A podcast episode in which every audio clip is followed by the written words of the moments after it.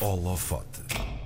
Aos 32 anos, ele já dirigiu a Orquestra Sinfónica de Londres e a Filarmónica de Berlim, mas nos últimos tempos, este maestro, natural do Porto e formado em Londres, foi notícia por ter sido nomeado para tomar as rédeas da Royal Northern Sinfonia, no nordeste de Inglaterra. Além disso, Dini Souza é também o fundador da Orquestra 21, que junta músicos portugueses a residir no estrangeiro, um projeto que lhe valeu por cá o título de Cavaleiro da Ordem do Infante Dom Henrique. O maestro Dini Souza é o nosso convidado no Holofote. Diniz, olá, bom dia. O que é que significou para si esta nomeação como maestro principal da Royal Northern Sinfonia? Que ligação é que já tinha esta orquestra? Um, eu já tinha trabalhado com a orquestra no ano passado. Uh, eu comecei, eu vim dirigir um projeto em janeiro de 2020 como um mestre convidado. Uhum. Uh, e eu, antes de, antes de, vir nessa altura, já tinha ouvido a orquestra duas vezes. Uma vez no Porto, na Casa da Música, no primeiro ano em que a Casa da Música abriu. Houve, a orquestra foi lá visitar, eu na altura gostei imenso do concerto, mas eu era muito novo, já mal me lembro. Sim. E depois ouvi-os outra vez em Londres, porque é uma orquestra pronto, que vai, toca uh, um pouco pelo Reino Unido de fora, então eu ouvi-os em Londres e fiquei apaixonado pela forma como a orquestra tocava, portanto eu já os conhecia desde aí. Mas pronto, depois comecei a vir, vim em janeiro, depois voltei em março, mesmo antes da pandemia um, aparecer. Eu fui, fiz o último projeto da orquestra, antes, nós, aliás, o projeto não acabou, nós tivemos que interromper por causa de, do, do, primeiro lockdown. Uhum. E, e, entretanto, voltei a trabalhar com a orquestra em novembro e eh, foi depois disso que surgiu o Covid. Um, Uhum. Portanto, é uma orquestra que eu conheço e que tenho, um, pronto, conheci ao longo, sobretudo ao longo do ano passado, mas a, a, a, química entre nós foi muito forte desde o início e eu fiquei muito contente com o convite porque adoro trabalhar com eles e, e já, e temos estado a trabalhar agora mais regularmente e é, é um, há uma, uma, química entre nós que, se, que se sente, eu acho, nos ensaios e nos concertos. Dinis, o que é que acha que uh, encontraram em si, o que é que viram em si que fez com que dissessem é este o mestre que nós queremos? Porquê é que agarraram em si?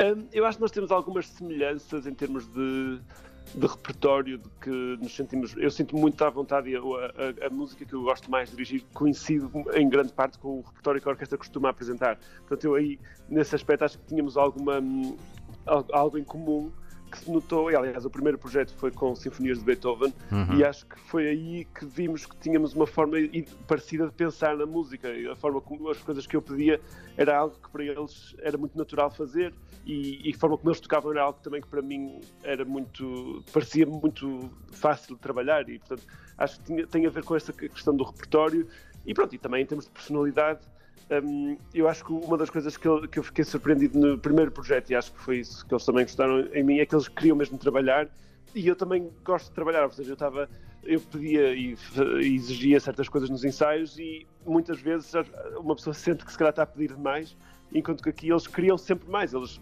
diziam não, não, continua, pede mais o que tu queres, tipo, temos que encontrar o som que estás à procura e portanto eles estavam muito comprometidos com o trabalho e muito dentro da, da, música, eles querem fazer o melhor possível e querem encontrar que cada, querem que cada projeto seja algo que, que tenha uma identidade própria e, portanto, nesse sentido acho que eles gostaram também do meu trabalho e eu gostei imenso do trabalho deles. Uhum. Esta é uma nomeação para três temporadas, segundo o que li. O que é que o Diniz pode ou o que é que quer fazer com esta orquestra? Quais são os projetos? Um, são muitos. Por acaso nós agora estamos numa fase de fazer audições uh, para músicos de orquestra, em que uma das uhum. a, a, ronda final, os músicos que, que, nós estamos a experimentar tocam durante um, 45 minutos dentro da orquestra. Então temos passado imenso repertório para os diferentes instrumentos.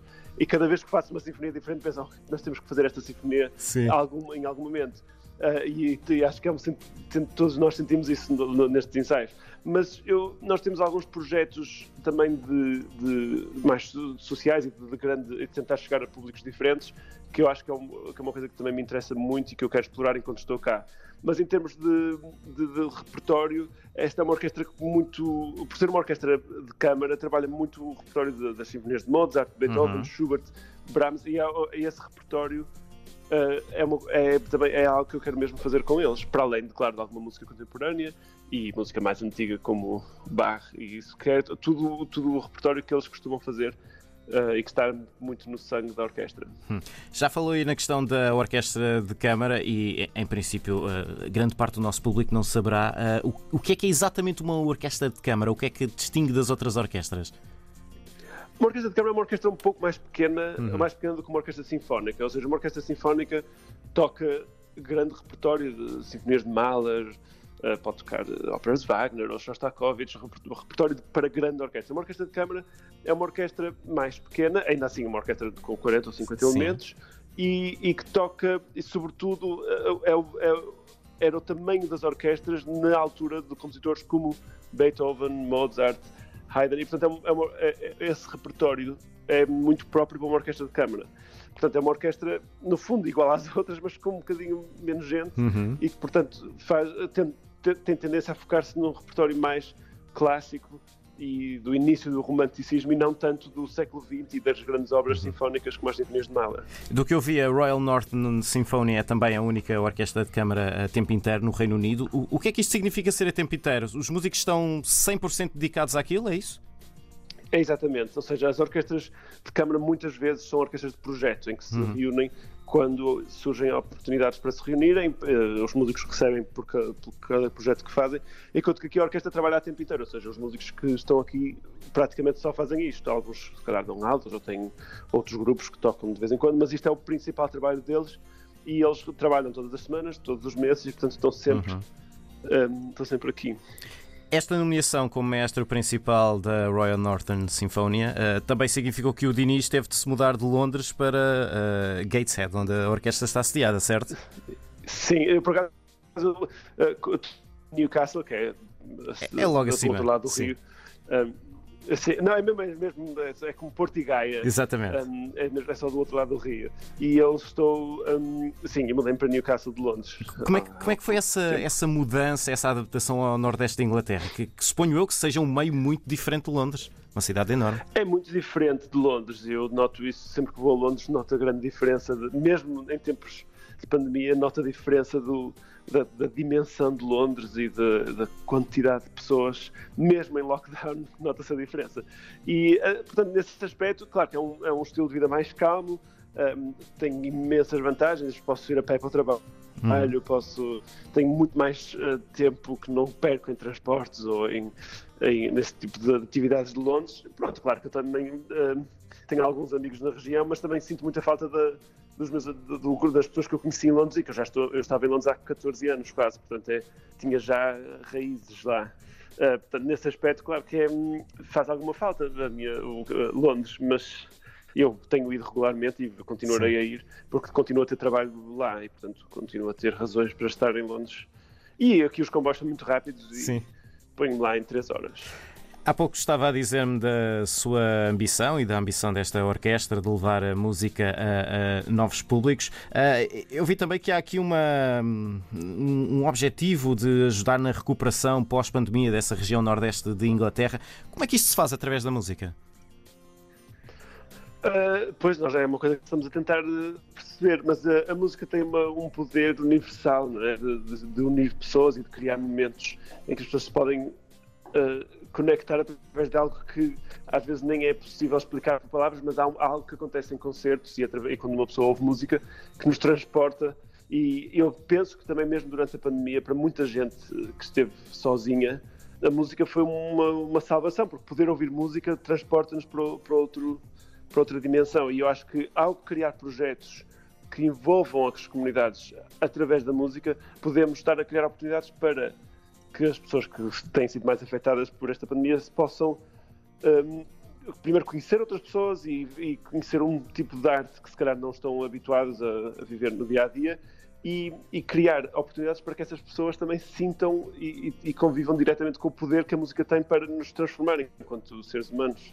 portanto, nós temos alguns projetos em, em, mente para, tanto com pessoas mais novas como pessoas mais velhas, uhum. para tentar criar oportunidades para que, mais, para que se crie uma rede de de, de, pessoas dentro da comunidade que não vêm normalmente a concertos, mas que possa integrar projetos de grande qualidade com a orquestra no centro desses projetos. Nem sempre será tocar instrumentos, também pode, há projetos com dança que temos previstos, projetos com ligações a, a outras artes, como o teatro. Portanto, estamos a, a fazer vários projetos para,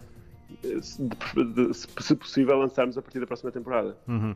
O Diniz foi uh, estudar para Londres para se tornar maestro. Uh, é indispensável sair de Portugal para se ter uma carreira como maestro?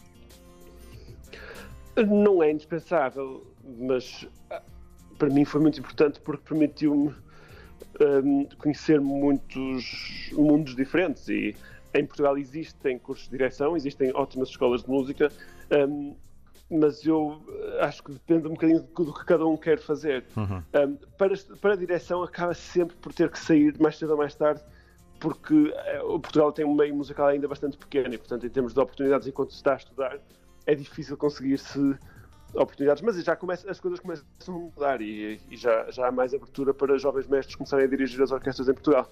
Mas eu, para mim foi muito, muito importante estar fora. Não acho que seja obrigatório, mas para mim foi, foi importante. Agora com esta posição na Royal Northern Sinfonia, como é que fica a Orquestra, a Orquestra 21, a orquestra que junta músicos portugueses emigrados? Eh, Isto é conciliável, estes dois projetos? Claro, claro que sim.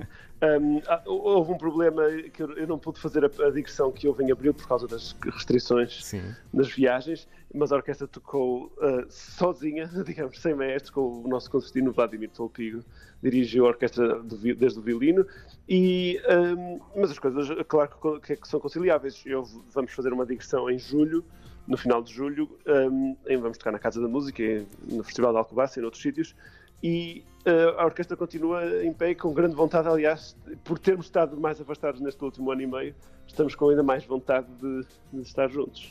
Portanto, vá, haverá sempre tempo para a Orquestra 21. Muito bem. Dinis Souza, o novíssimo mestre principal da Royal Northern Sinfonia no Nordeste de Inglaterra, o nosso convidado de hoje no Holofote. Dinis, muito obrigado e todo o sucesso.